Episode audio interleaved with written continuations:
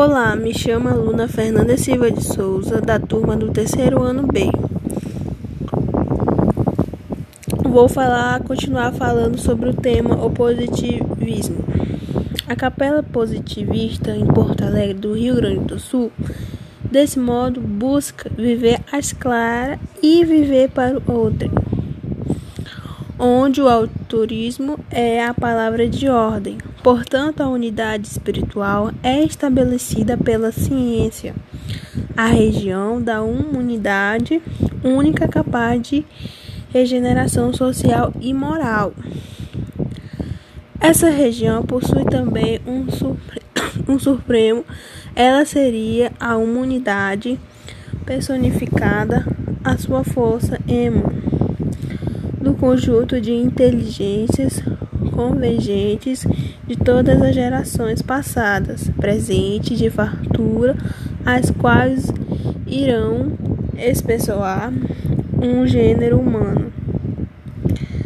É curioso notar que a região positivista também utilizava símbolos, sinais, estandartes, vestes e litúrgicas Dias de santos, grandes tipos humanos, sagramentos e comemorações civíticas, com um calendário próprio.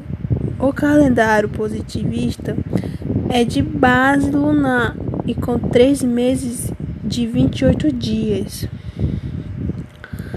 O positivismo no Brasil essa corrente filosófica se espalhou pela Europa durante a segunda metade do século XIX. Já no Brasil, chegará apenas no século XX, quando as ideias de comente serão propagadas pelos pensadores Miguel Lemos 1854 a 1917, Teixeira Mendes, 1855 a 1927, Benjamin, a 1836 a 1891, Deodoro da Fonseca, a 1827 a 1992, Floriano Peixoto, a 1892 1839 a 1895, Tobias Barreto, de a 1839 a 1889, Silvio Romero, a 1859 a 1914. Obrigada.